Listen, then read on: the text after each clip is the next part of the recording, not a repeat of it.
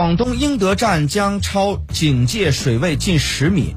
综合媒体报道呢，截止到六月二十二号的十三点，广东的北江英德站水位三十五点九六米，超警戒水位九点九六米，已超过历史实测最高水位。